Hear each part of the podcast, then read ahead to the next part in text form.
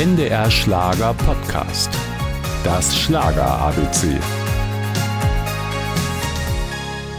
Er liebte das Leben, die Musik und die Liebe. Daraus hat Udo Jürgens nie einen Hehl gemacht.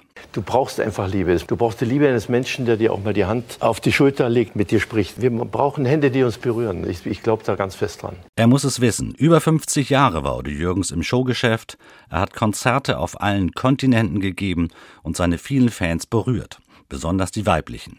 Der hat eine Ausstrahlung. Ich bin immer hin und futsch. Beste Entertainer der Welt. Udo ist und bleibt der Größte. Das war doch klar, dass alle Frauen nach vorne stürmen. Erotisch ist er. Und alle Laster hat er an sich. Und das muss man haben. Der große Durchbruch kam 1966. Der Sieg beim Grand Prix de la Chanson in Luxemburg mit Merci, Chérie. Merci für die Stunden, Chérie.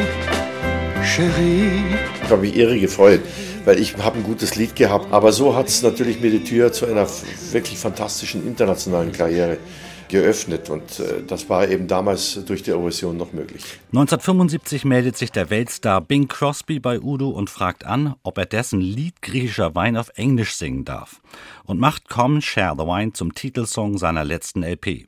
Udo Jürgens gewinnt sämtliche Preise, seine Geburtstage werden zu Medienereignissen, man kann auch sagen, er selbst ist zu einer internationalen Berühmtheit gereift bleibt aber entspannt. Ganz nett mal zurückzugucken und zu sagen, war toll, fast unglaublich, was du erlebt hast. Aber mich interessiert das heute und morgen hundertmal mehr als das gestern, das ich bereits erlebt, auch abgelebt habe. Das ist vorbei. Typisch Udo.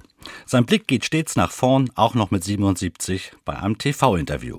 Ich bin so voller Ideen. Ich möchte mindestens noch zwei Bücher schreiben und möchte natürlich noch viel Musik schreiben. Das ist ganz, ganz wichtig. Das möchte ich alles noch tun und dazu brauche ich etwas Zeit. Drei Jahre durfte er noch schaffen. Im Dezember 2014 stirbt Udo Jürgens bei einem Spaziergang am Bodensee unerwartet an einem Herzversagen.